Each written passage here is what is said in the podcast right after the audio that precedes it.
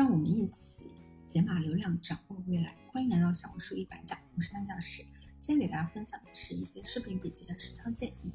第一，能量框架的就不要用逐字稿。人的表达语言系统里面，口语习惯和书面习惯是不一样的。一旦写了逐字稿啊，你录视频的过程当中，你就会拼命的去回忆自己喜好的内容，过程就会变得很生硬，像在背书。我的经验呢是，最好不要写逐字稿，简单的梳理出你想要讲的内容，会有一些什么例子，得出什么样的结论，然后再根据框架输出，效果会更好。第二个，一镜到底，不要 NG。我第一个视频啊，光是第一段就录了二三十次，因为面对镜头就会开始会紧张。有各种各样的状况，那如果一直从头带来，就像背单词一样，就一直会重复 A 的那个开头的词，最后发现录不下去。最好的方式就是强迫自己一定到底，说错了镜头不 NG，你可以自己再剪一遍。那后期的话你是可以剪辑的，这个过程当中你就会渐入佳境。摒弃反复录制按钮带来的压力，其实你只要开头，你就。过去了的话，你就会讲顺；中间其实讲错了也无放大一就跟我们平时对话一样的，你说错了改口就好了。可能啊，有一些小伙伴会说，那我剪辑的时候不就会很累，需要一直反复听自己到底哪里开始讲错了？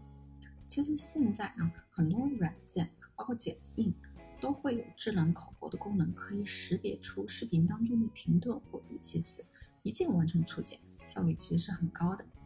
第三个点呢，就是要多找多拆解对标博主的视频。我在开始还没有做视频之前呢，也觉得做视频是比较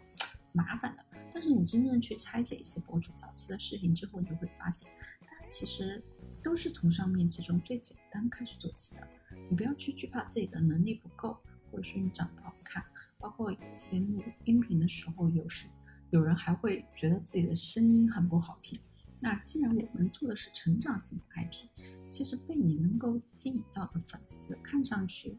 大概率也不是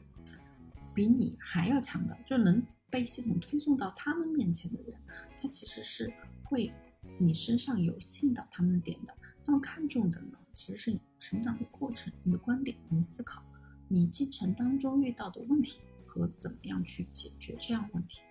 你一步一步的成长。视频啊，只是一种形式，并不是比拼我们的剪辑能力，或者说是导演能力的一个作品。第四就是你要保留一个制作封面的视频草稿，为了每次剪完视频之后啊，快速产出同类型风格的视频封面。我的剪映中保留的是一个视频草稿，是专门用来做封面的，相当于封面模板。具体的实操步骤呢，就是每次剪完视频之后，把成品的视频。导入制作封面的草稿中，然后点击制作封面编辑图标，选择重选封面，任意选择一张画面，会保留你原来模板中的字体排版，只需要修改标题即可得到风格统一的封面。这个小技巧啊，不是说非做不可，只是我觉得用户点进主页，他看到一个统一的模板，会觉得更舒服。而且保留这个习惯，我就不需要额外去记不同的字体参数，能够提高我们做视频的效率。今天的分享就到这里了，如果你有任何问题，都可以留言评论私信我，每一条回复，每一条评论都会回复你的。